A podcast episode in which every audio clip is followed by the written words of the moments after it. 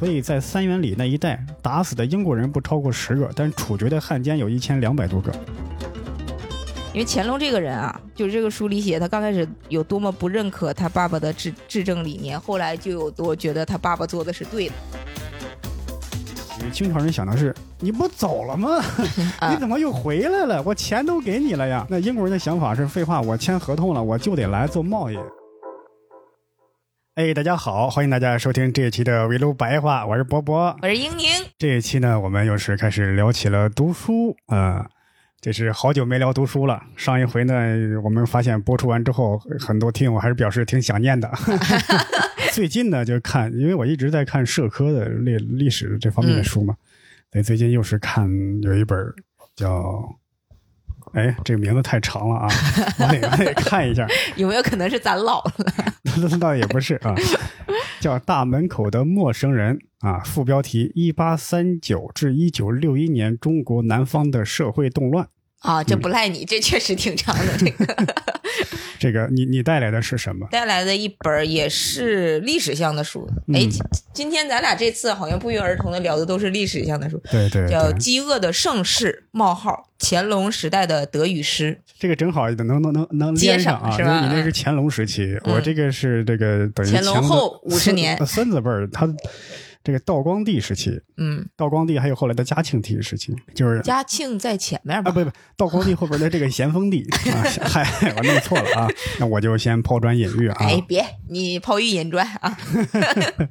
首先我介绍一下这本书的作者啊，嗯这本书的作者呢叫魏斐德啊，哎是个非常著名的汉学家，他跟这个孔飞利、啊，就是上一期我们聊过一对本，嗯，石景谦这三位并称美国汉学界三杰，在这个学术界是赫赫有名，主要研究这个呃清末啊、民初啊、中国近代史这一块儿。嗯他呢，这本书呢是他二十八岁写的一篇应该学术论文吧，成书于一九六六年。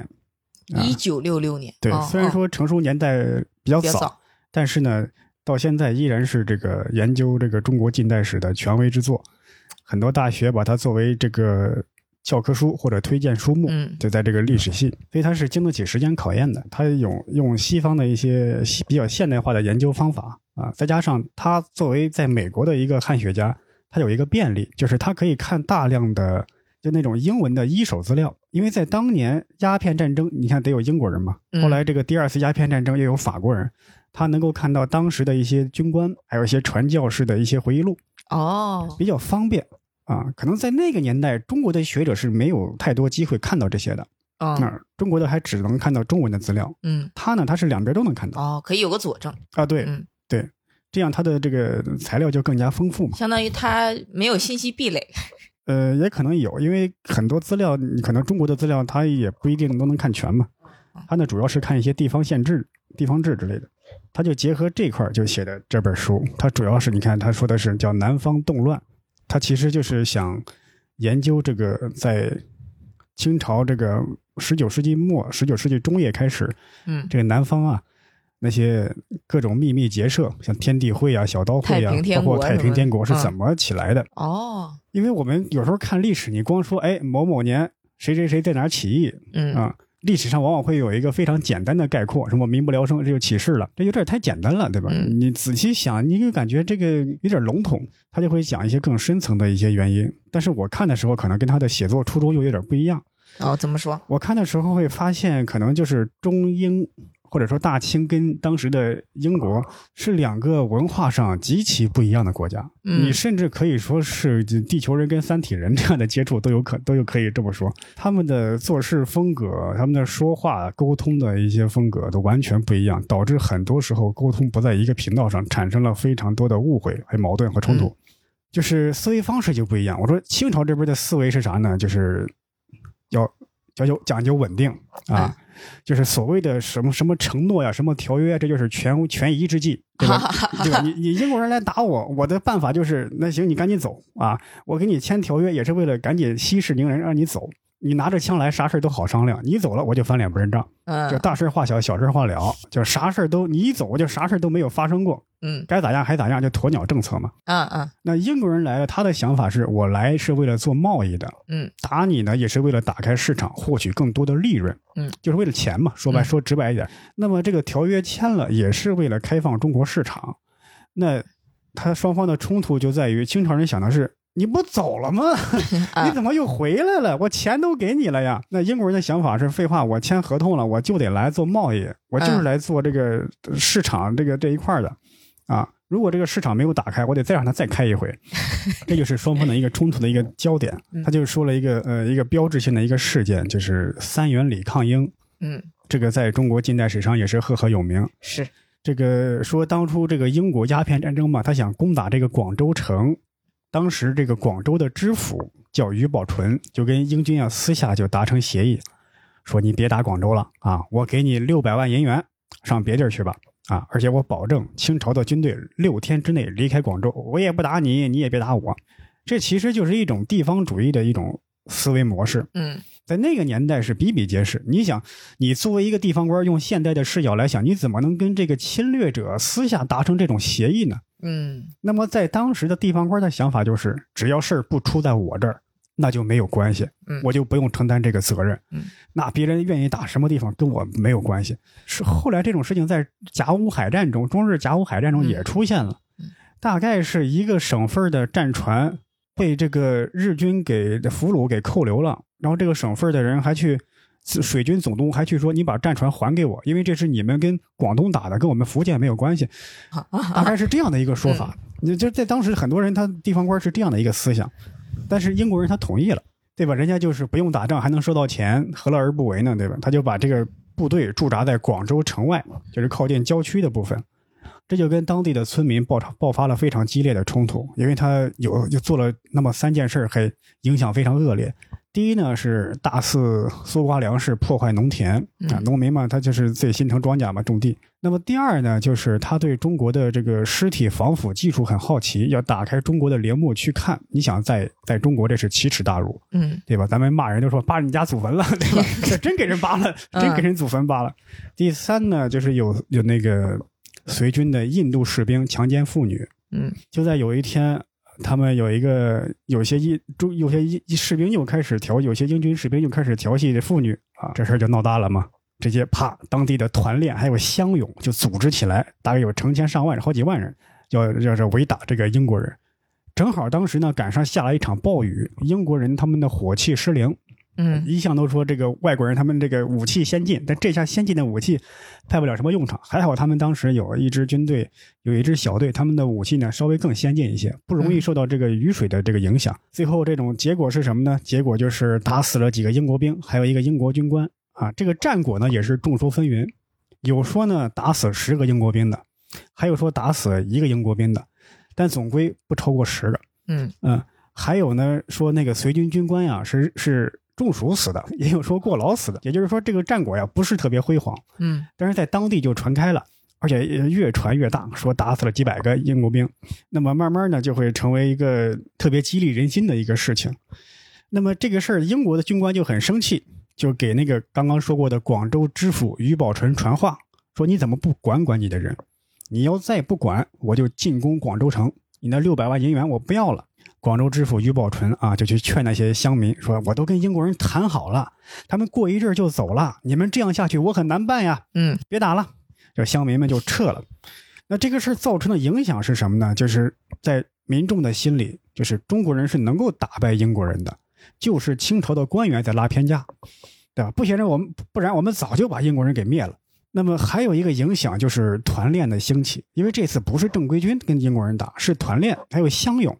团练呢，就是类似于地方的这个自己的武装，嗯一般情况下是在平时是防防范土匪强盗的，对吧？？因为土匪强盗一来抢劫，你这个官军他们行动不及时，等你来，人家早就抢完走了，所以他要有自己的武装，就团练。嗯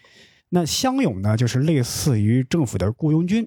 他不是正规军，就是政府提供给钱给你，就就花钱买你的这个服役。那么这两支他们产生了非常重大的作用，而且在当时清朝军队比较腐败啊，他们要出动军队的话要耗费大笔军费。那团练是地方自己出钱，而且他们保卫家乡就比较卖力气，那何乐而不为呢？所以当时团练就兴起来了。团练兴起来之后呢，这个人这么多，他得有地方撒气儿啊，有地方撒气儿。那 那问题是，英国人在外面你打打也打不过，而且地方官也不让你跟他打，那怎么办？那就找身边的汉奸下手啊。怎么识别汉奸呢？就是给，就是主要是跟外国人打交道的，跟你学英语，在英语角是吧？你你信教，嗯，或者你跟英国人做生意，你帮他们翻译文件，嗯，这都是。汉奸啊，甚至有一些就是平时可能人际关系比较差，哦，对吧？你做的事儿很怪异，对吧？别人去去祭拜祖先，你不去，你这人游手好闲，这都是有可能被当做汉奸的。所以在三元里那一带打死的英国人不超过十个，但处决的汉奸有一千两百多个。好家伙，对对吧？就是我治不了洋人，还治不了你，哎，狗汉奸，茶馆儿是吧？对，经典经典语录，嗯，打不了洋人，我还打不了你。不过，其实清政府对团对团练他也不放心啊，因为这个他就怕民间的力量壮大之后就不服管了。嗯，因为在当时驻扎在广州的正规军啊才几千人，但是团练后来有好几万人，就相当于民间武装组织了。相当于对对，而且呢，这个团练的资金和管理都是地方士绅负责，他就怕他们突然有一天不认你这个皇帝了，对吧？那怎么办？嗯。再加上广东这一块儿，历来啊，它离这个中原就比较远，我语言啊、文化习惯差异就比较大，就更不放心了。而且很很多造反派就是从这儿起来的。当然，他的担心也不是多余啊。后来的洪秀全、孙中山 也都是广东人啊。所以呢，就是等这个第一次鸦片战争结束之后，洋人走了，这个清政府就觉得用不着团练了，就解散了一大一大批啊。但还是有一批在地下秘密活动啊。但是接下来有一个尖锐的问题出现了，就是英国人要进城，嗯，进广州城啊，也不不用不想一直在窝在村里了啊，因为当时这个《南京条约》一式两份啊，分英文版和中文版，嗯，英文版写着就是开辟五个通商口岸嘛，对吧？宁波呀、福州啊、厦门呀、上海呀、广州啊，而且他们有这个进入这个城市的这个居住权，但是中文版写的他们只能寄居在城市港口附近，嗯。那就就有非常大的矛盾和冲突。那英国人发现鸦片战争打完了，这个贸易额也没有增长多少，说白打了。我打仗是为了这个市场，是为了钱，结果仗打了，钱没赚着，觉得这是中国市场开放程度不够，就想进去广州城。而清朝的官员觉得不行，我跟你签合同是为了让你走人，嗯，是为了让你走，不是让你进来。而且你一来，我怎么跟这个当地的民众交代？突然来了这么多长相不一样的人，叫红毛鬼，对吧？嗯。那你容易引起骚乱，而且呢，我们当初跟民众、民跟民众说的可不是这个啊，啊，说的是我们有多厉害，对，把你打跑了，你这你这一来就让我们颜面扫地。而广州民众的反应呢，就更激烈，是极度的排外。一呢是对英国人有意见，二对地方官也有意见，因为前面说过嘛，觉得我们本来能打过英国人的，你地方官你背叛了我们，对吧？所以那个刚刚说过的广州知府于宝纯，他的下场就不太好。他有一次去一个县去主持科举考试，当地的考生看见他就很生气，说：“我们都是读书人，知道什么叫做礼义廉耻，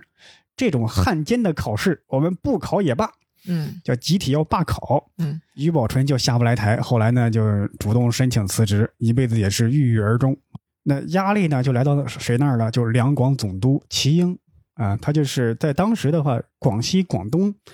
要有一个总的一个统领。叫两广总督，就是广州人不想让英国人进来，但英国人就是要进来，他都不敢得罪，他怕民众造反，又怕英国人开战，嗯，所以这是一个几乎是不可能完成的任务。就在这个时候呢，还发生了一件事儿，就是有一个印度士兵刺死了一名小贩引起了公愤，就愤怒的民众啊，就一起火烧了英国商会会馆，还趁机抢抢走了非常多的财物。齐英呢，就下令把十几个领头的给处死。然后呢，还赔偿了英国人的损失，这一下就让这个民众民众很生气，说你怎么又偏向这个外国人处理？所以导致后来这个齐英想开放广州城的时候呢，民众不干了，一系列的请愿还有集会，强烈反对英国人进城。这齐英觉得不好处理，只好跟当时的英国领事叫普鼎查说：“现在进城啊，确实不太合适。”这个普鼎查也觉得，哎呀，当时那个印度人闹事也是属于我们理亏，嗯，那干脆就就就不进城了嘛。后来这个普鼎查退休了，有另外一个人叫德比什，也是英国公使。他呢，他是对中国稍微了解一些。他是在三十年前，一八一六年那会儿就出使过中国，当时想见嘉庆帝，但是因为他们的使团不愿意向皇帝下跪，嗯皇帝就不见，没有建成，所以他对中国比较了解，他就很强硬，就说这事儿你拖了三年了，不能再拖了。啊，齐英就说那老百姓反抗情绪太强烈，你们要进来也行，但你们的安全我可保证不了。这个德比什就很生气，说不让我们进城也行，那舟山市就不还给你们了，因为当时英军占领了舟山市，按照南京条约的规定，鸦片战争不是要赔款吗？他分好几次赔偿，等最后赔款结清之后，英国人要把舟山市还给大清。那现在德比时如果说不还，那齐英就不好向上面交代，嗯因为齐英是主和派，当时是他对吧？有推动这个签订这个南京条约，他会把归还舟山市作为自己的政绩往上报。嗯你这一下就办报不成了嘛，所以他就想，哎呀，我再努努力。所以呢，就是他就在一八四六年再宣布说，对外发布说英国人就必须要进来了啊。但这个事儿呢，还没有正式发布的时候，他派出去的他的下属广州知府，这次不是于宝纯了，是叫刘询，他去跟英国人开会，这个消息传出去了。那么他呢，回来路上就有一个苦力，就干活的，就拦住他的轿子不让他走。刘询呢就叫人把那人打了一顿，这一下就更不行了，民众又激起了民愤，直接追到刘询的这个府衙，要要打他，他他直接从后门跑了。就这个事儿呢，就又进城的事儿又拖了好几年，但是因为这个由头呢，团练的力量又再次扩大起来，这个士绅阶层阶层觉得政府靠不住，那只能靠我们自己了。将来英国人可能迟早是要进来的，我们就跟他打。那这时候齐英就更为难了，说这个如果对外强硬，老百姓满意，那英国人打过来了，但是英国人能打过来；对外软弱吧，英国人进来，老百姓就不满意，老百姓可能会造反，一造反就会去袭袭击英国人，英国人到时候又会打回来。总归英国人是要打进来的，所以他就很难办。这样的事儿呢，零零散散出了好几起啊，直一直到一八四七年这一天，就是有几个英国人去乡下被乡下人扔石头。这个德比什就觉得忍无可忍了，说：“你必须惩罚这些扔石头的人，要不然他不是光说不练啊，他真的派人派英国人军队袭击了虎门炮台，嗯就又调集军队摆出进攻的架势。齐英就害怕了，赶紧就当众鞭打那几个扔石头的人，而且还答应说，一八四九年四月六号这一天你们可以进城。这一下，民众的矛盾更激化了，而且。以后这样的事儿又层出不穷，导致老百姓也不高兴，英国人也不高兴。到一八四七年十二月六号，又出了一个更大的事儿，就是六个年轻的英国人去一个村子去打打猎，结果呢被当地村民打死，而且是碎尸。齐英呢就派军队包围了这个村子，当场斩首了四个村民，然后抓走了十五个。那么他就向道光帝上书这个事儿，道光帝批复说。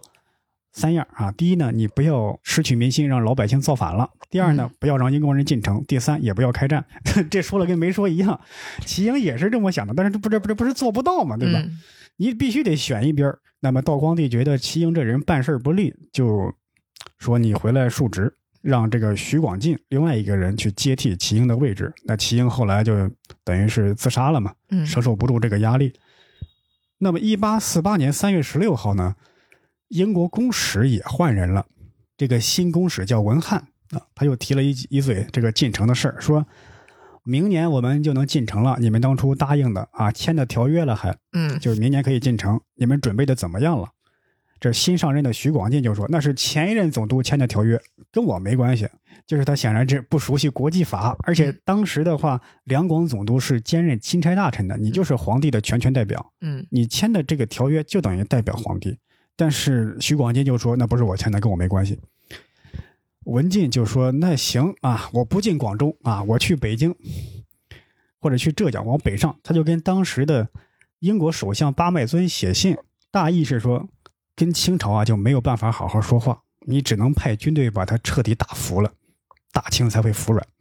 而且不要打广州，要打就往北方打，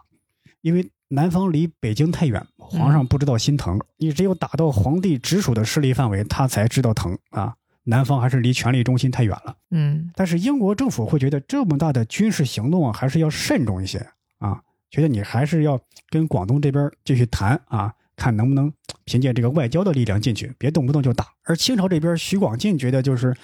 齐英之所以被被赶下台，就是因为偏向于英国人，所以他绝对不能示弱，他就对外就很强硬，而且呢，他要扶持这个团练。这是一八四三年以来啊，第一次由总督认可团练，以前是默许，甚至是不允许，但这次呢是官方许可。哎，有了官方许可之后，团练一下子就做大了，有钱出钱，有力出力，还有政府提供的火枪啊。徐广进就很高兴啊，说这个就上书给皇帝说，广东这边啊团练发展的很好，嗯但是呢洋人可能看我们这边防守太好了，他们可能会北上。皇帝一听就害怕了，说你也别那么强硬啊，稍微示弱一下。挺难办呀，这个事说干脆让英国人进城吧。这时候呢，徐广进手下有一个人，算是比他级别稍微低一些，是广东巡抚，其实级别也很高了，嗯嗯叫叶明琛。叶明琛就说：“这洋人啊，就是外强中干，以前咱们是没有准备才输给他们的，现在我们团练起来了，也不用怕他，所以觉得还是不要让英国人进城吧。”那皇帝回复就说：“你们啊，就自己视情况而定吧。啊，”就说了这么一句话。这其实也是领导的艺术啊。更难办了这个。我记得看那个《人民的名义》里边，那个沙瑞金刚上任省委书记的时候，就碰上那个案子，嗯，他也说你们相机决定啊，我对我新上任对这个省的这个情况不太了解，嗯也是类似的批复。徐广进呢就伪造了皇帝的诏书，因为皇帝是说你们看情况办，他呢就说皇帝就不让英国人进城，结果呢这个消息呢就泄露出去了，因为英国人在当时在清朝收买了一批情报人员，因嗯为清朝的官场很腐败嘛。嗯很容易就被人收买。你想，你想收买英国人那可不容易，就是语言这一关都过不了，因为很多那会会英文的人也不多。他们呢就把这个诏书翻译好之后给文翰，也就是英国公使给看了。英国公使虽然识破了，但是也没有拆穿这个徐广进，就说你们皇帝怎么能翻脸不认账呢？而徐广进就这是这个顾左右而言他，他这个事儿呢，后来这个文翰的反应就是，我只能说深表遗憾，但他没有说什么其他的。这一下子就被认为，被徐广进认为英国人示弱了英国人啊服软了，啊英国人不会再进城了，就成为一次清朝的外交胜利。那之所以文翰就服软，其实是因为第一，他的任期快要到了；嗯第二呢，他没有军队支持，嗯那他觉得没有必要再再去跟英跟清朝人掰扯了嘛。嗯反正他任期也到了，去其他地方了。这但这一下子就成了清朝的外交胜利，就是朝野上下，就包括广州市民非常高兴，就是这个敲锣打鼓，又是这个献上这个牌匾，又搞更多的这个庆祝庆典。这个徐广进还上书给皇帝，大概意思是说，这一切都在我意料之内啊，嗯都是按照我当初的计划一步一步推行的，而且呢，开始增加了对这个商贸的限制。啊，开始征更多的税，那英对英国商人的管理也更严格，英国商人也是毫无办法。而这个消息传到了英国首相巴麦尊那里，巴麦尊就说了一句很著名的话，说：“对那些半开化的政府机构，每隔八年十年就得敲打一下，免得他们不长记性。”这是英国政府的反应，但是在当时清朝人他们的一个观念就是稳定，但是他没有想到会有暗流涌动啊，嗯意想不到的冲击。首先就是广东爆发了经济危机，这在以前可能还是在一个封建王朝不太可能会出现的。就是原来呢，对外的港口只有广州这一个，嗯但是因为开放了其他城市之后，尤其是开放了上海，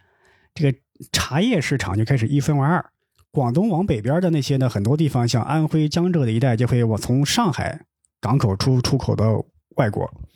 那像江西、湖南的这一块呢，它的嗯茶叶就还是通过广州，但是梅岭有一段路程就被跳过去了。嗯本来那些人他们也是要承担北方来的茶叶的，但是这段路程被跳过去了，嗯那段市场被上海给吃了。嗯那这些人大概有十几万的挑夫、脚夫、船夫就失业了，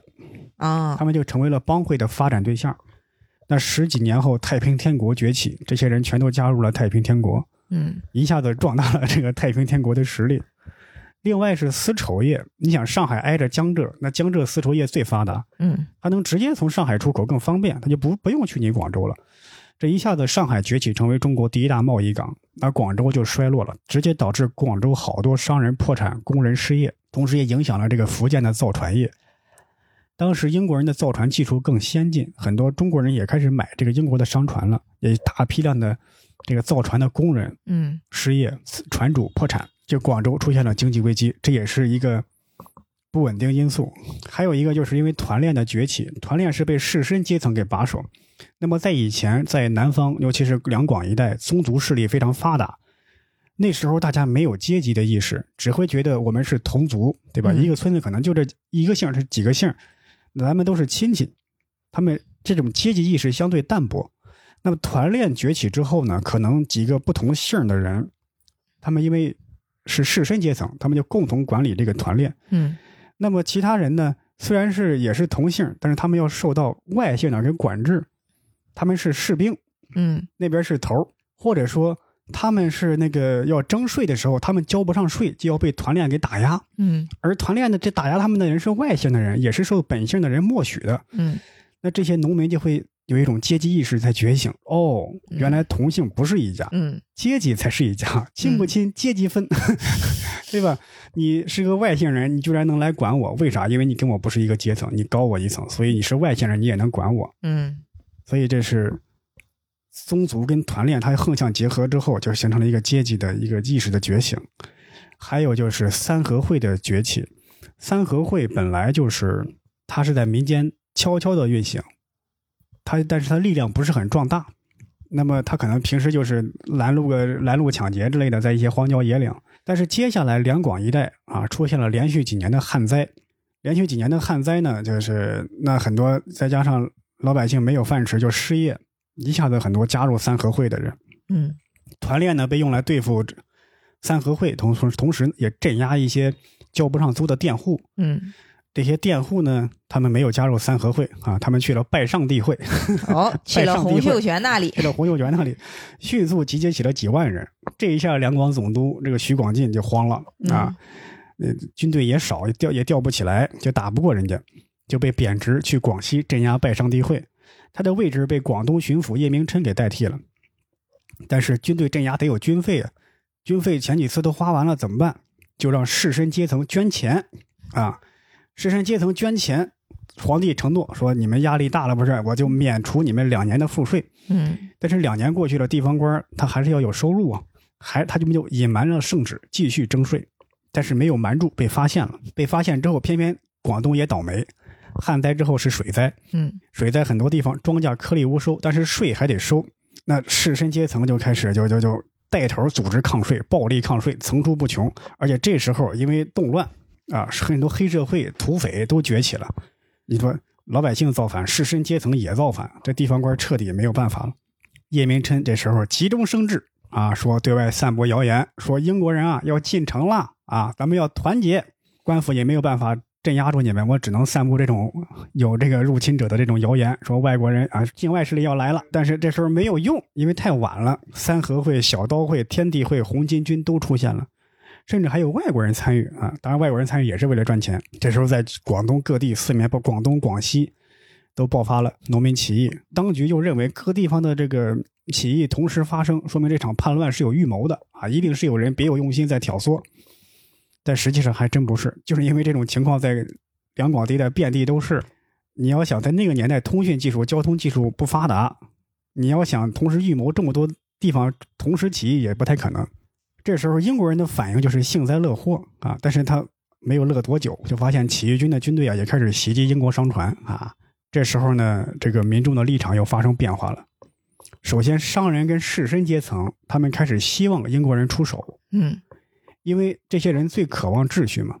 他们是有身份地位的人，他们就渴望的有一个秩序，能够让自己能够继续安稳的生活。他们平时啊是受官府勒索，还要被起义军杀戮吃大户，就两头堵，觉得官府也指望不上，也没办法去投靠太平军，因为太平军他们信仰的是拜上帝会，跟这个儒家思想又不一样。那英国人的表示就是我完全中立啊，这是你们自己的内战，跟我没有关系。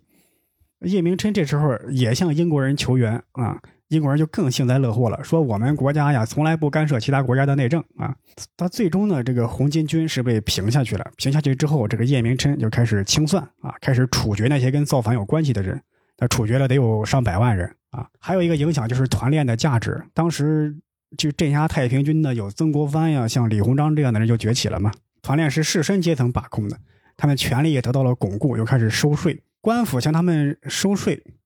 收的很高，他们就把这种压力呢，就转移到这个农民身上，就为下一次革命啊，就埋下了种子。那么没过多久，这个亚罗号事件，包括马神甫事件，咱课本上有写过，嗯，就是两个事件就催生了这个第二次鸦片战争爆发，因为英法会觉得忍无可忍，对吧？以前那么多事儿都积压在一起，再加上现在有法国同盟，所以英法就要一起要要来入侵中国。清朝觉得。又得要筹集军费了，又找这个士绅阶层捐钱，士绅阶层呢就没办法，就得把这个压力转移到农民身上。嗯，你要不交钱，我就派团练去镇压你。那没多久，哎，广州城就被打下来了，叶明琛呢被俘虏了。被俘虏之后呢，你要知道，英法联军他们想要的是什么？就来就是为了赚钱嘛，利益。他们想要的就是秩序，他们还是让一些地方官上任啊，就接替叶明琛的位置，还给他办了一个就职典礼，敲锣打鼓。啊，那当然，广州人会觉得是一种羞辱，就这些人叛变了。但是呢，他们也没有什么举动，就只是感到害怕，但是也不敢付出实际的行动。这时候，广州城外郊区一些乡村的郊区一些乡村的团练呢，他们呢就想进攻广州城，他们就是想起来想跟英国人打，但是呢，他们也有也那个没有上面的命令，他们没有人敢挑这个头。嗯，这时候呢，大清又派了一个新的总督上任，说你去啊，去跟英国人打。把英国人赶出去，这时候英国人就警告他们说：“你别想跟团练在一起闹事儿。”英国人的想法是这样，他说：“正规军打是没有问题的，但是团练有时候他会进入这个城里边，就给你拦路抢劫、小偷小摸这些，你这是很难防的嘛。”嗯，英国人决定主动出击，主动出击呢，就是想去剿灭那些团练。这时候就发现皇帝下的诏书，就要求这个总督去跟团练这个串联起来，去进攻广州。这一下英国人就很生气，说你皇帝说好了不不跟团练纠缠在一起，怎么现在又下了这样的诏书，又反悔了，不讲信用啊！就在这时候呢，形势又发生了变化，就是广东这边的排外主义啊，突然消失了，因为他们发现英国人还是比较讲原则，不至于烧杀掳掠，也不至于且到处就是镇压他们，就是他们的排外的情绪消失了。只要英国的巡逻队一出现，那些乡村的老人就会在列队表示欢迎。而且呢，这个三角洲的农民啊，就是说直接接受了外国人，成为了广东实际上的统治者。因为在当时的英国公使就摧毁了当时的叫猪仔贸易，就是把中国人当成劳动力卖到美国嘛。嗯，他们觉得这种奴隶贸易是不人道的，是违法的。而且呢，当时这个城市官员要盘剥这些经营生意的店主们，要收税嘛。他们就说：“你这抽税也是收这种额外的税，也是不合法的，就不让他们征这个税。地方上贪污腐败的，随便是是士绅阶层欺压这个农民的，也被英国人给阻止了，就导致很多农民还有商人啊，对这个英国人非常感激。嗯，就有点像以前要喊冤诉冤的事儿呢，都会去找英国人，说如果英国人、法国人不去处理地方事务，这些农民还很生气。”说你们干的这么好，为什么不干了？大概之类的话，因为在当时有些土匪呀，有些这个这个这个强盗啊，他们呢不敢跟英国人打，对吧？英国人一来，他们就跑了，嗯，打不过，也确实打不过。所以呢，当地的商人、农民会觉得这样自己的安全能够得到保证，自己的生活就趋于稳定，相对来说比较信信奉这个英法联军。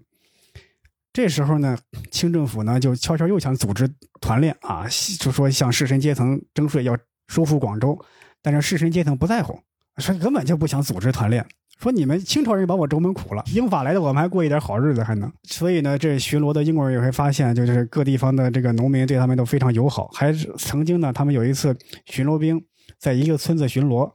当地的团练说你可以住在我们这个平时这个团练办公的这个地方。啊，就是原来说要去打英国人的这个办公地址，成了英国人住宿的一个 宿舍，类似于。而地方官也说：“哎呀，这个没有想到这些人怎么将来当初是本来是应该打英国人的那些这个先锋，怎么现在一个人都成了头号汉奸了呢？”嗯，这时候呢，就这个英国公使巴夏里就说：“哎呀，我们没有想到我们的目标实现的这么好，这么完美。就是原来你只是想做贸易，也没有想到跟当地人这么友好，嗯，现在没有想到达的这种超额实现了自己当初的战略目标。那么他觉得这样下去也不是办法，因为他的目标是做贸易，人家也没想说统治这一块，也没想说帮你，对吧？嗯帮你建立一整套的一个行政制度，帮你什么审案子呀，也帮你这么搞什么征税的活动，人家没想搞这种秩序，人家只是想做贸易、做市场，所以他们要离开这里。所以，一八六一年十月二十一日，英法联军最后一次列队，当时应该是跟清政府已经谈好了，双方交换了国旗，联军离开了广东。这个书的结尾就写的还非常有抒情的话，说广州永远的改变了模样，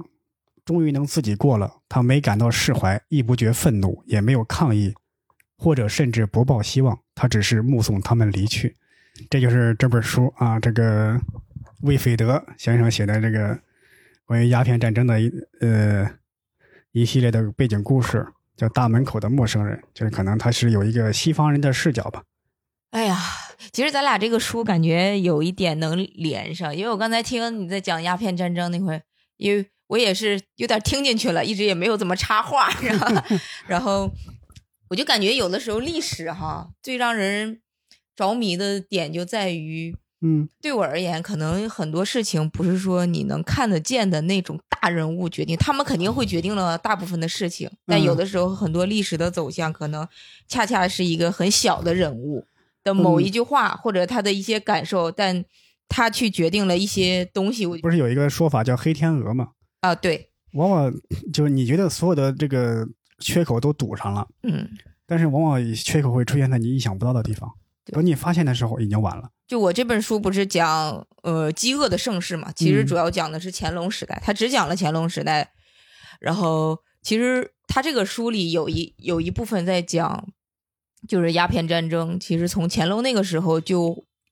对这个战争其实是有影响的。其实你回溯过去，乾隆上上任的时候，他是在二十五岁，是壮年嘛。基本上他是中国就是所有皇帝当中，其实上位是最顺利的，没有任何的争斗。在生前，他他他的老爸啊，嗯雍正已经就是下了秘密的诏书，然后因为雍正的孩子也比也比较少。然后他又是非常出色的那一个，所以他基本上在就任皇帝被考察、当太子被考察期间，得到了他康熙爷的赏识，就是他的爷爷的赏识。然后他爸爸又一直认定就是他就是唯一的太子。然后他上任的时候，乾隆用了十三年把国库从七百万，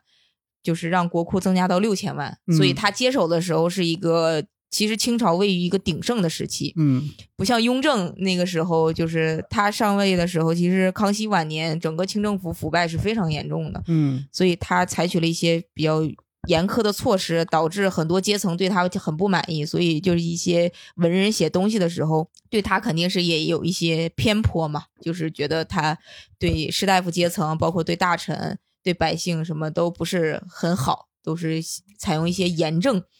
所以嗯给他写，就是写他继位的时候是会有一些呃，比如说呃是篡位呀这种野史啊，会给他一些什么改圣旨之类的。对对对，这这种就是污打双引号的污蔑他吧。但是乾隆上位就基本上是没有这种，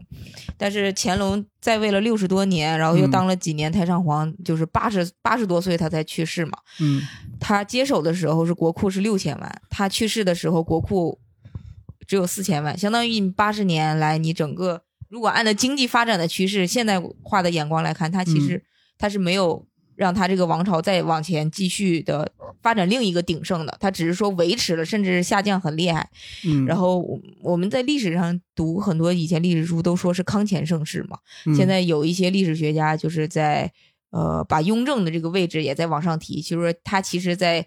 就是在这三代皇帝里面，他其实起到了一个非常关键的作用。你说的那本书就是为什么说他当时的时候有一个鸦片战争，有一个小人物起到了非常关键的作用，因为当时鸦片战争英国下院的时候，其实在一八四零年的四月七号。嗯进行了一场非常激烈的辩论，就说辩论的议题就是说要不要向中国派遣远征军，就是要打中国。然后这个辩论的过程非常的漫长，当时有一个叫小斯当东的议员，就是呃，应我感觉这应该是翻译，应该就是斯当东 Junior，叫嗯嗯就翻译过来就叫小斯当东。然后他就是发言引起了大家特殊的重视。然后他发言的时候呢，就大家听得很认真。他他这个人就是以果断的口吻说，说了他通过他对中国统治者性格的了解，就是他认为战争是不可避免的。这个小斯当东呢，他是怎么回事呢？就是他在呃乾隆时期，就马格尔尼那个时候，他就来中国。马格尔尼我们都知道嘛，就想来中国朝拜，结果中国就是来庆贺乾隆的八十岁大寿，结果乾隆就觉得我天朝圣国，你们来就就是基本上也没怎么。对，就是以礼相待吧，相当于，甚至是有一种，就是说你必须要跪拜，但是人家只跪拜自己的国王，不会跪拜你。然后他当时乾隆也比较生气嘛，反正有点闹得不愉快吧。嗯，然后他当时这个小斯当东呢，是马格尔尼那个大船副手的儿子，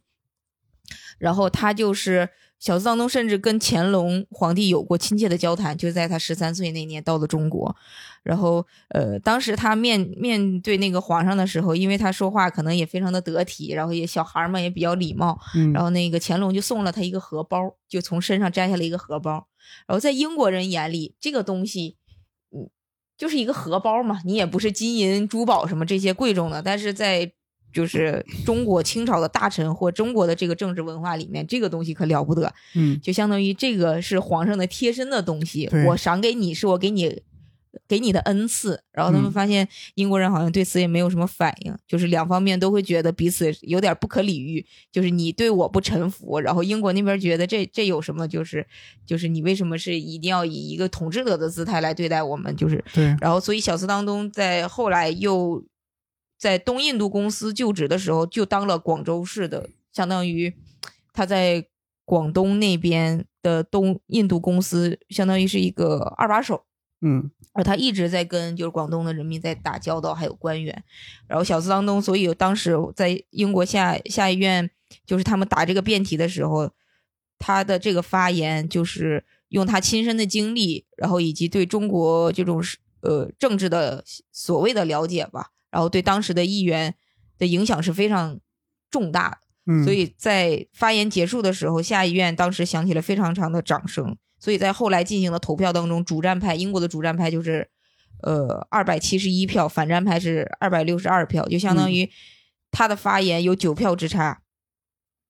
决定了那个鸦片战争在中国的爆发。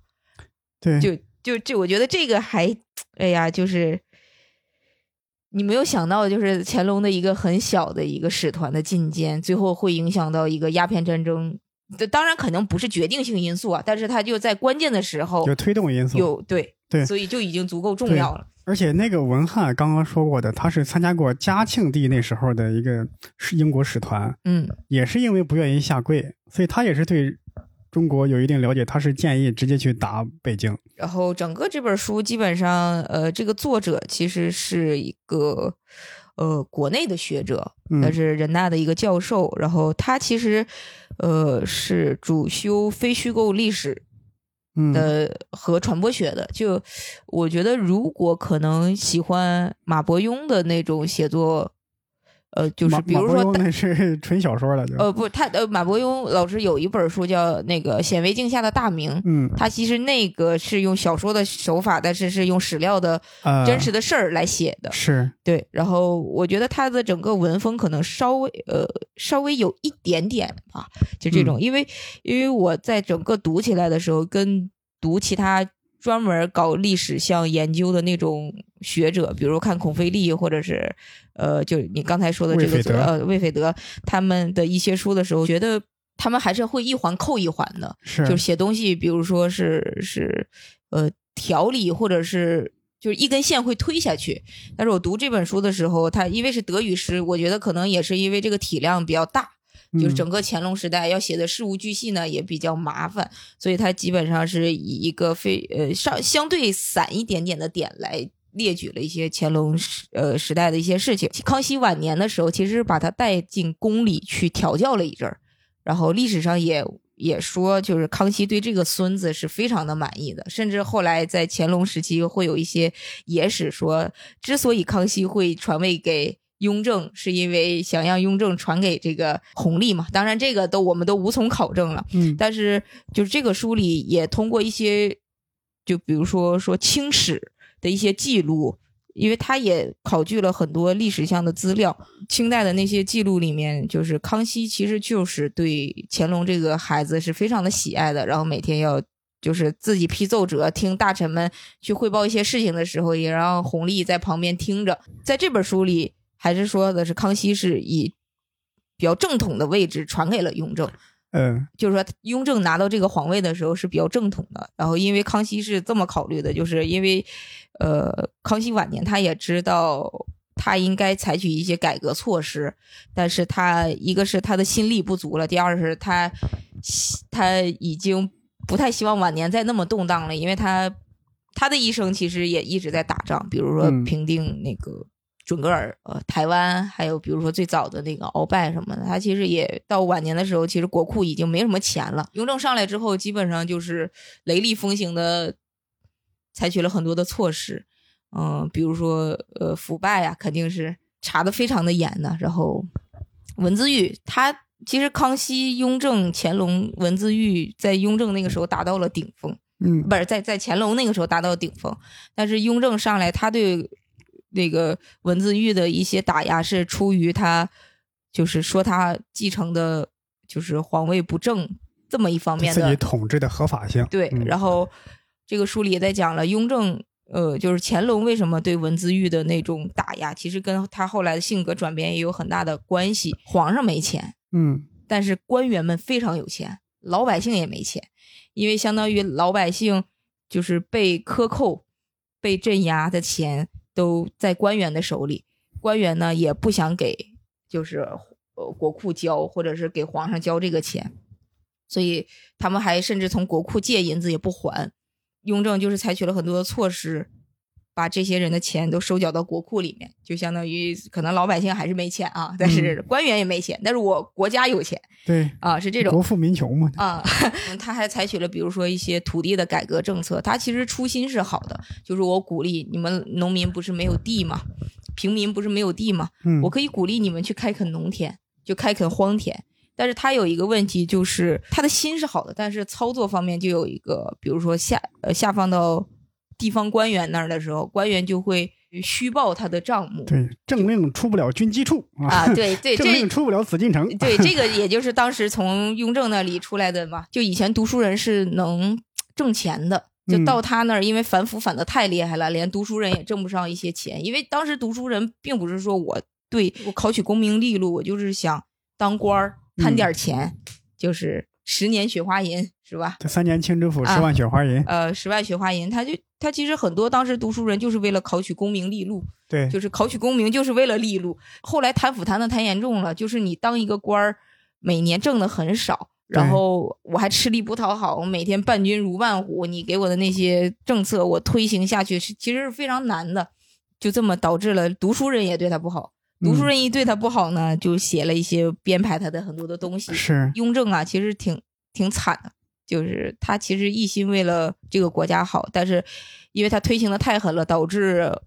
几乎所有的阶层都对他很不满意，嗯，包括读书人。对他不满意的一个后果就是老百姓也会对他不满意，因为当时老百姓的娱乐很少，到呃基本上就是你看，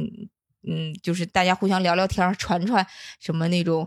呃野史啊，编排一下呀，对。然后很多人都不识字儿，当时怎么听这个皇上都一辈子不会见过皇上，都不知道皇上长什么样子。他们怎么通过就是知道大概现在的皇上或者整个现在新上来这个皇帝是怎么样的呢？就是通过读书人的口吻，就读书人怎么写，他们就是听起来就是大概是怎么。当时读书人就是说雍正是一个特别严苛的一个皇帝，怎么怎么着，然后老百姓就信了。然后所以乾隆上位的时候，他其实作为一个儿子，本来就是不太，呃，这个书里讲的就是不太，呃，认可他爸爸的治国理念。嗯呃，他觉得他爸爸其实是一个好皇帝，但是他也看到了他爸爸呕心沥血的这一生，所有举国上下的人是怎么反对他的。嗯就是他能知道那些政策是好的，但是他觉得他爸爸太激进了，所以他上来之后呢，国库的潜力也达到了一个空前的高涨的状态，就是他接手是最好的一个状态，嗯他就开始采用了一些宽忍的政策，呃，还是我还是鼓励你们开垦荒田，但是呢，你们多开垦出来的那些田，我不要你们的税。让老百姓过得好一点，就是你这部分税，你们就是想让你们过上好日子。我国家我不要你这部分钱。上来之后就跟他爸爸的理念不一样，他爸爸就是有的时候他还说他爸爸一天呃搞些鬼啊神的东西，因为他爸爸信佛，嗯然后经常会呃，就包括给官员，有的时候让官员进京来的时候，有一道奏折，这个书里也讲说，先让那个就年羹尧去嗯北京。当地有一呃，京城当时有一个非常有名的算命先生，说你让他你去问一问他对这个事儿怎么看。其实那个事儿就是相当于国家大事，但是雍正就是有点相信这种，甚至他还在宫里供奉了两个，基本上就是算这个的先生，就对这个是深恶痛绝，因为他对国家政治的理念，他刚开始上任的时候是非常信奉儒家的。嗯嗯，就是儒家相当于士大夫，呃，就是君为臣纲，臣为就是那父为子纲嘛，就是这种阶级。他觉得我要宽以待人的话，就老百姓是会服我这个皇帝，会觉得我很英明的。我对这些官员没有必要这么严苛，像我爸爸一样，搞得他们他们一天就是胆战心惊，然后每天如履薄冰，觉得没有必要。然后他嗯上来之后就废除了他爸爸很多的东西，这在当时也是看来是非常有魄力的。这个书里讲，直到乾隆十三年之前，就感觉举国上下都是一片感觉又在往前迈一个目标的那种感觉，倾听。直到乾乾隆的十三年，因为乾隆这个人啊，刚就是这个书里写，他刚开始有多么不认可他爸爸的治治政理念，后来后来就有多觉得他爸爸做的是对的。然后这个书里还挺有意思的，这个作者就说说，可能儿子对父亲总会有一种年轻时候总会有一种反派，嗯，就是就总觉得你那个是不行，我这个才行。直到后来当上了皇帝，发现有很多东西他是难以改变的，甚至是就是这种朋党之之间的这种勾结，他不那么做，不像他爸爸那么做那么严厉的话，他确实是消灭不了这种东西。对，然后他就开始慢慢的认可了，就是一定要严苛，一定要严正，甚至他比他爸爸更加的阴晴不定。但是在史书上，乾隆并不是这样的一个形象。然后这个书里也讲，也是因为在乾隆前十三年，他给大家树立的形象太好了，以至于很难消补他后面的一些，比如说一些过分的做法。嗯嗯，为什么说十三年是一个转折呢？这里面也讲了两个事儿，一个就是一个军事上的事情，相当于出现了一次叛乱；另一个事情就是，因为十三这个数字在他的心里其实也是一个御姐，因为他爸爸在位十三年就去世了，嗯然后所以他对十三年这个事情，他有一种隐隐约约的感觉不不吉利。结果恰好在乾隆十三年那一年，他确实也出现了很多的事情。嗯乾隆十三年那年，另一个大事儿就是，嗯，他的皇后去世了，就是我们经常看影视剧里面那个富察皇后。嗯文文人给乾隆记载呢，其实乾隆这个人是一个非常专情的人，他对他这个皇后啊，呃，就用情至深。其实这个皇后在他去世的时，就是去世的时候，乾隆那年其实在才三十八岁，嗯也就是继位了十三年，他二十五岁继位嘛。三十八岁在现在看来，其实是一个呃男人还是精力比较旺盛的年纪年。对，尤其尤其按比较传统的想法，他又是皇帝，后宫佳丽三千，就是按理来说，对所有的大臣，所有的比较就是以前比较呃呃父权思想的人，会觉得你只不过失去了一个女人嘛，你有什么？你还有那么多女人。乾隆给他的皇后办那个，就相当于葬礼的时候，所有的大臣都没有觉得这是一个多么非常非常严重到可以动摇国家根本的事情。嗯但是后来发现，乾隆就是在那一年，他开始不管是政治上还是他的性格上有了非常大的一些变化。嗯就是一般来说，按照皇家的，就是清政府的这个清朝啊清朝这个传统呢，就他们那个谥号其实基本上就是大臣提供几个，然后皇帝就是批一个就可以了。对但是当时这个富察皇后的谥号基本上是乾隆直接就是自己钦定了一个，自己写了一个。乾隆他这个人的政治手腕是非常的强的。嗯他在弄文字狱的时候，有几个事儿就是能呈现出来他政治手腕非常强。一个是就是他把三朝元老张廷玉玩弄于股掌之间，因为张廷玉这个人在历史上其实是为数不多的，算是得以善终的人，因为他其实算是一个权臣嘛，嗯又是一个汉汉族人。其实我们看就是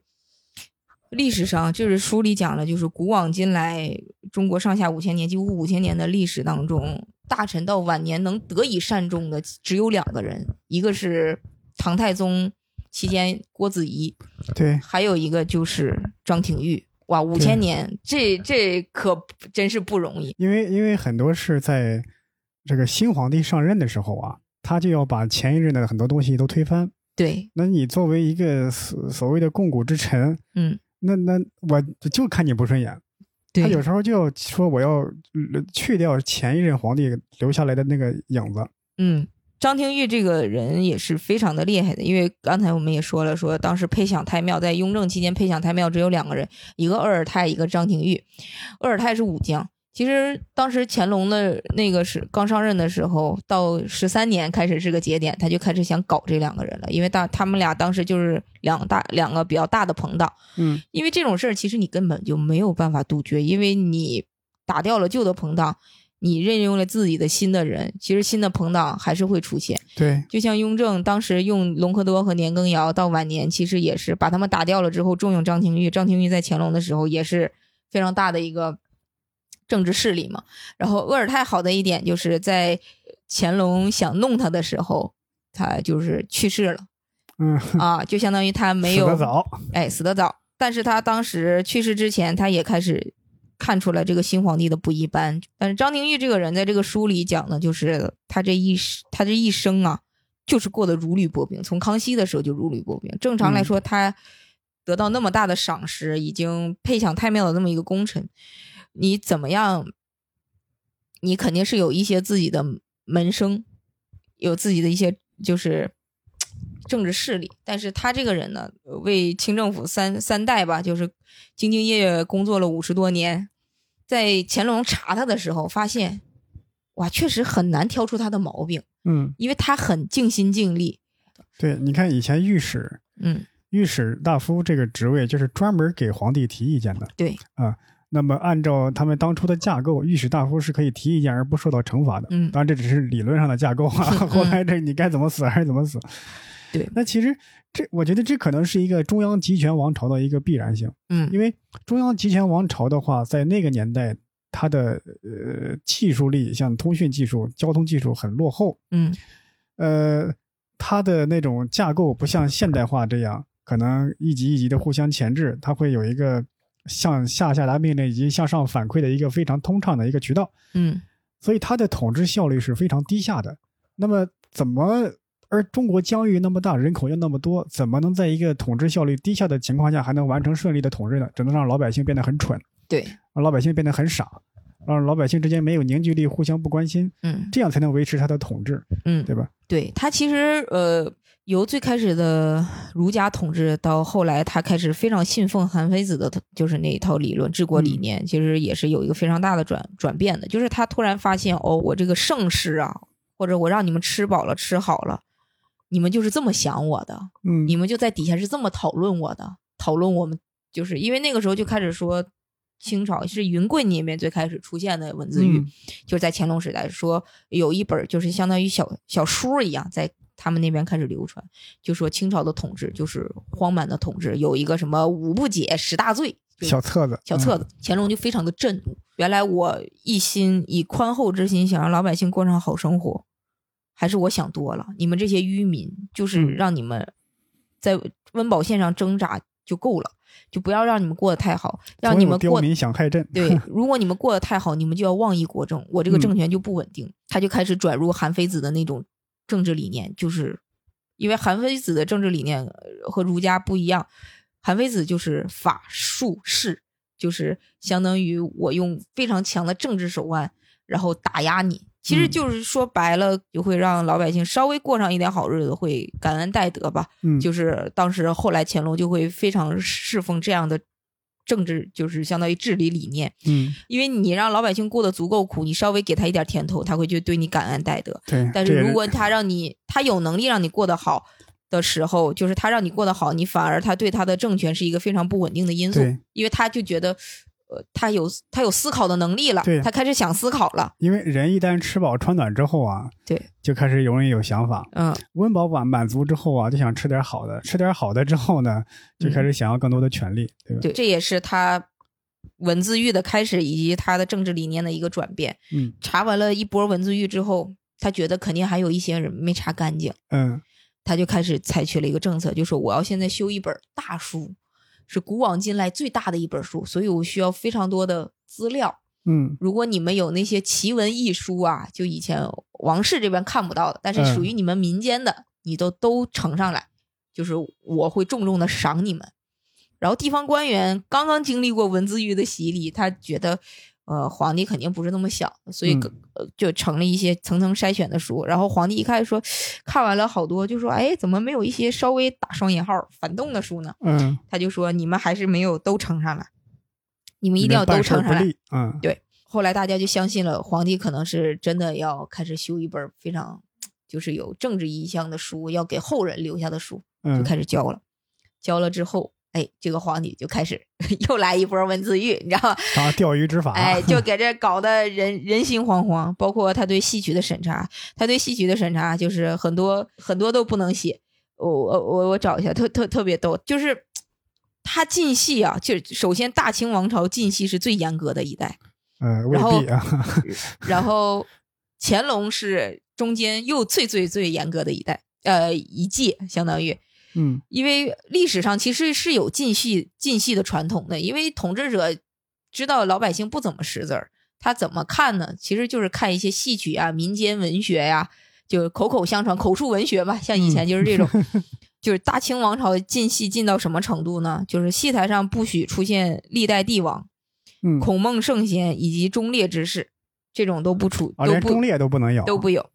因为他不知道你是正着说还是反着说呀。哦，啊，清政府也会规定，就是丧丧礼上不得演戏。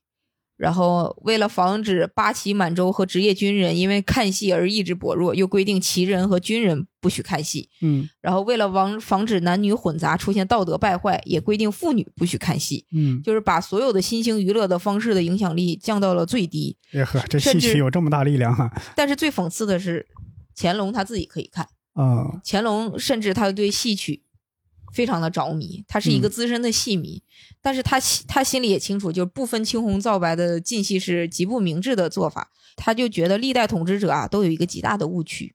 就觉得呢戏曲伤风败俗，只看到了戏曲伤风败俗的一面，但是你没有看到他正面教育的威力，所以他呢、就经常会让地方官员组织底层民众学习戏曲，就看戏曲，看一些就是经过他们严苛审查、严格编撰的一些戏曲的，啊因为他会觉得戏曲会比一些枯燥的学习和说教效率要高很千和嗯高、高千万倍，会达到一种共情嘛，或者怎么样。对，然后，但是他懂，所以他进的就非常的准，嗯也不说准吧，就是他在乎的那些东西他都进掉了。他他你看嗯他把进戏的重，以前可能大家进戏就是说，哎呀，这个你就别演了，但是嗯他进进的非常的细，他就禁把从以前的从进地点、进规模、进时间，嗯转移到了什么呢？转移到了审查、修改和禁止演出内容。他不满意的就不能演。嗯他抓戏曲还要抓三方面的内容，一个是禁，第二是改，第三个是创，就是他自他们自己还要写出一个，比如说要说自己的统治有多么正啊，或者是贬损一些前朝的一些戏啊，或者怎么样的，然后甚至前朝的人会腐败，然后清朝的人不腐败这种戏，或者怎么哦比较正的这种戏，他在位期间进了三百出戏。大概可以分为几类，第一类呢是有民族情绪、政治上有唯爱的戏，然后第二个是是才子佳人的爱情戏，啊，他也不喜欢才子佳人，因为他觉得呃，这里这个书里面也说了，因为才子佳人就是里面充满了男女调情的情情节，就是他就是在他的时候把《西厢记》给禁了嘛，嗯，呃，还有汤显祖的《牡丹亭》也禁了，然后《长生殿》这都是很有名的感情戏嘛，对，嗯。然后在以前都是才子佳人风流，呃，就是那种就是风靡一时的戏，在在乾隆期期间都禁了，因为他并不觉得是黄色下流，但是里面充满了男女调情的情节，眉来眼去之状。呃，说了说足以让未成年人观众萌动不良想法，嗯毒害他们的心灵，所以当禁。这句话是清人于志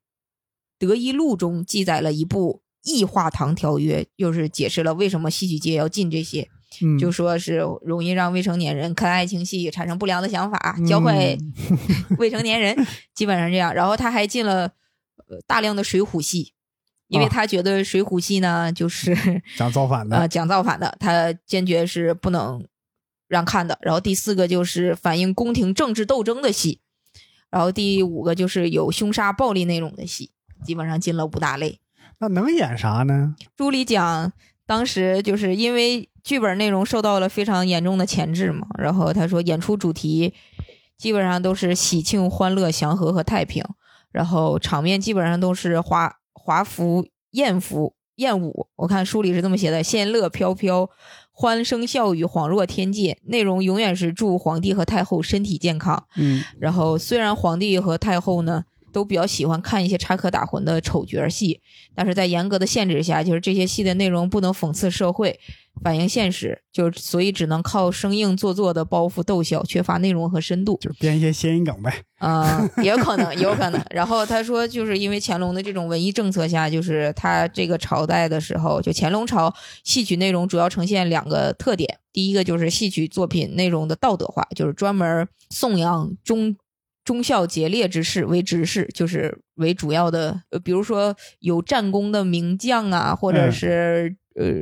呃戍守边疆或者怎么样，可能就是那种忠臣。忠孝节烈的这些嗯呃人，然后第二个就是戏曲文学样式的诗文化，就是戏曲词曲越来越雅，缺乏激情深意，又大多是脱离舞台的案头之作，充斥着基本上剧本都是充斥着大量的直白的口号和无谓的说教。对，嗯，然后剧作家夏伦所做的新曲六种，就是乾隆时期的一个剧作家，剧情就是这些观念的图解，就是基本上可能没有什么内容。近代戏曲家吴梅就说说乾隆以上有戏有曲，嘉庆和道光就嘉道之际有曲无戏，咸同就是咸丰和同治吧，应该是，呃，以后实无无戏无曲矣，这是。那个列在中国戏曲概论的这么一个近代的戏曲理论家说的话，在封建统治者看来，他作为皇帝，他就是这个国家的主人嘛。嗯，对，那么正向呢，他是他很多事儿他会努力去干。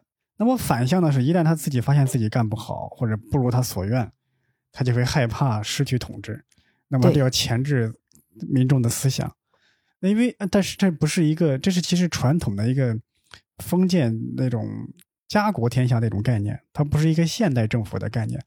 如果是现代政府，那这个国家不是属于某一个人的，是属于大家共有的，都靠大家共有的治理才行，而不是说这是某一个人独有的这个江山社稷。但是好的一点就是，这个书里也讲了，因为乾隆喜欢戏曲，嗯所以导致乾隆期间就是戏曲是曲艺方面是比较繁荣的，就是嗯曲艺的种类是比较繁荣的。就像昆曲，就是在乾隆一朝是空前繁荣，其他戏曲也是繁花似锦。就是如果单论这一点来说，他对我国戏曲文化的发展还是做出了相当重要的贡献。对，嗯也有一个说法，嗯，说相声就是起源于乾隆时期。哦，是吗？说乾隆的妈妈去世，人间不许动响器，啊，乐器都不许演奏了。你唱戏你得有演奏乐器的呀，那不行，那怎么办？就光说啊，不唱，就说说来说去就形成了相声，咱是这么一个说法。而且乾隆在中国历史上首次制定了剧本审查制度，哎呀呵，就是他，然后要求各地方官详细，审查现在现在也算继承传统了，收。收缴到的剧本有没有删改的地方，然后并汇到皇帝那儿，由皇帝亲自定官把舵。乾隆朝的戏曲界有一些评，就是评判吧，他说，呃，他的戏曲发展出了一种怪异的走势，既繁荣又荒芜，既热闹又单调，既豪华排场又内容空洞。这个我突然想起来一个，嗯就是后世的戏文里啊，基本上乾隆还是个正面的形象，嗯，对吧？基本上是一个风流天子的一个形象，对吧？戏说乾隆，乾隆下江南，你说这帮这帮编戏文的贱不贱呢？对不对？人家都那么整治你了，你还这给人歌功颂德拍马屁？当时歌功颂德，情不得已，迫不得已也就算了，你后来还给人拍马屁，哎，也有可能就是，就也侧面的反映了乾隆的政治手腕和御民御臣之术是有多么的厉害。嗯所以这本书里，我感觉还是呃写了很多挺有意思的事情。就是我看完之后会觉得，嗯其实你说乾隆盛世，因为我小的时候、呃不是很细的读到乾隆这一代的历史吧。然后我对他的印象就是觉得他呃，《还珠格格》嘛，经常就下江南美人，但是你能感觉出来，他那一代的小的时候印象就是政治不不是就是经济是非常繁荣昌盛，但是看完这本书之后，我会发现其实繁荣昌盛可能也是呃，比如说皇帝、国库、或者是官员。但是真正老百姓其实有很多地方是尸横遍野的，是出了非常多的灾情的，甚至因为赈灾不力，中间的贪污受贿，其实老百姓是过得非常的不容易的。嗯。历史很残酷的地方就是他可能用一句话就概括了几百年的事情。比如说康乾盛世，但是康乾盛世是王朝，是皇上，对是皇帝，甚至是那些官员，但是真正底层的老百姓受到了贪官污吏的苛刻，其实过得还是很不容易的。包括这里面也讲了，就当时马格尔尼他们那个来访的时候，他们对中国当时清政府的印象就是什么天朝大国，然后非常的富庶，非常的政治、经济、文化都非常的鼎盛。因为嗯在以前确实是很合理的，因为十四世纪那个时候，其实欧洲过得非常惨，温饱问题都解决不了。对但十四世纪我们那个时候基本上，你想，呃，唐宋那个时候，相当于经济、艺术、文化都很繁荣。都很繁荣，甚至什么诸子百家、百家争鸣，学术什么，甚至中国以前的哲学思想都是非常厉害的嘛。甚至我们那个在某一个阶段，比如说这种所谓的这种数学、理工科概念，都是比他们的要早嘛。我们的那个我们的勾股定理最早出来，比他们是早先两百多年的嘛。然后，但是到乾隆这个时期，这个书里也讲了所谓的康乾盛世，就是在中国的历史上，它确实是个盛世。但是你想，乾隆继位的前两百年，像麦哲伦已经完成了航海的旅行，就相当于人家已经在进步了。所、他说，如果康乾盛世如果放在文景之治，那个时候你可以完全的承认它就是一个历史上非常辉煌的一个时代。但是，呃，如果放在康乾盛世，就是已经是一六几几年，甚至到一八几几年，英国他们已经完成工业革命了。说你这个时候，你还是在农业社会进行发展，嗯，那也就是我今天分享的这本书。嗯其实里面，因为这个书还是很多内容的，大概二十八万字，大家有兴趣的话也可以读一读。对，包括我刚刚介绍的、分享的魏斐德先生写的这个《大门口的陌生人》，因为历史它其实不光是说记一个事儿啊，某某年某月某日发生了某某事儿，产生了怎样的影响，那实际上它在今天的历史学，它会有现代的研究方法去提出很多问题。呃，那这个里边，我个人看到的是中西方文化冲突的问题。那当里边他也分析了很多，都当然了，我在这个不可能一下子讲完。他也比方说说拜上帝会，因为在一个儒家思想的一个国度，怎么出现了拜上帝会这样的一个组织？嗯啊，一还有在当时民众的思想呢，是当时人的意识状态是怎么样的，他都会有一些有一些这个介绍和分析。呃，还有就是我在看的时候啊，就会感觉就就是鲁迅先生说过一句话，叫“历史啊，只能学粗人记账”，就一个大概数。所以在咱们看有时候看历史课本的时候，几千年的历史就浓缩在几本书里。那其实有很多细节，那都被省略了。那这本书里，我有时候看的就感慨，就那个那个元曲里说那个话，叫“兴百姓苦，亡百姓苦”。就是你看那什么天地会、小刀会、太平军跟官府打来打去，那最遭殃的还是那那平头老百姓。鲁迅先生也说过，说强盗来了要杀老百姓，好像是属于官府；官府收复了这些失地之后，又要杀这些老百姓，因为他们又属于强盗。那你在当时的普通民众，你夹在中间，那真的是毫无办法，一点办法没有，只能是听天由命了。嗯甚至是士绅阶层，他们属于抗风险能力比较强了，也是大难难大难临头，也是难保一条性命，对吧？你要被这些起义军给 吃大户，你的钱粮要被征收，甚至也可能你就是被杀戮的对象。那官府呢，去镇压起义军，他也要向你征收钱粮，那你夹在两头，你也不知道何去何从。确实是在清王朝的统治当中，就就拿乾隆来说啊，嗯乾隆就觉得不信任官员，因为他嗯觉得官员呢都是你们没有多真心的想为这个朝廷办事儿，嗯就相当于你是来我家里拿东西的，嗯你像我从我家里拿一些什么，你们来挣的呢，也不过是一些就是贪污啊、钱或者怎么样，你嗯们有多忠心呢？肯定没有。但是你我要用你们去管管更多的人，就是你们是我的儿子，就是官员是我的儿子，臣子，对臣子，但是老百姓。你们又是他们的父母官儿，就相当于他们又是、嗯又对他们又是你的儿子，所以老百姓在我眼里就是我的孙子。我嗯搞我的孙子有什么呢？对，这个书里是这么讲，把这个把这个关系比喻成这样，所以有的嗯时候，嗯、乾隆的做法也是比较这么现在看起来是很极端的，但是他在在那个位置上，谁知道呢？是吧？哎呀，这个我看过小时候一个剧叫《宰相刘罗锅》，啊，哎呀，其实挺好的一个剧。它呢是个喜剧，但是有非常强烈的讽刺性。嗯它有有一段就是外国使臣来见乾隆，嗯那乾隆的反应就是：“哎呀，你们呀离这么远来看我这份孝心啊，嗯 我我也领略到了，嗯很感激。至于你们说什么通商之类的，实在是没有必要。嗯这样，来人给他们送点什么礼物啊，让他们回去吧。嗯就你们来一趟，怪不容易的。就还是那种天朝上国，就是我是你爸爸，啊，对，那个使团应该就是马对格尔尼你这是我远房亲戚来来看我来了，那行吧，就你来一趟也不容易，嗯，送你点礼物回去吧。嗯啊，你至于你说的话，我不想听，我也不爱听。什么通商，呃天下应该，他就说了，天下应该以农为本嗯，啊，还是农业，对他还是农耕时代的那种思想。对对，啊，今天这两本书啊，都是历史上的，不知道大家听的有没有觉得枯燥？应该不会枯燥啊。因为比较琐碎，因为历史很多东西其实呃要把它串起来，还是啊挺挺需要一定的时间但。但推荐推荐大家读一读，对对，还是挺有意思的，读起来还是感觉因为因为就是呃，咱们以前围炉白话里也说过，就是在现代的这个史学界啊，已经很少再去呃研究这种宏大叙事了。嗯啊呃，史学界开始关注一些普通人、一些微观的或者一个比较特殊的角度去研究历史的这样素材的这样一种模式，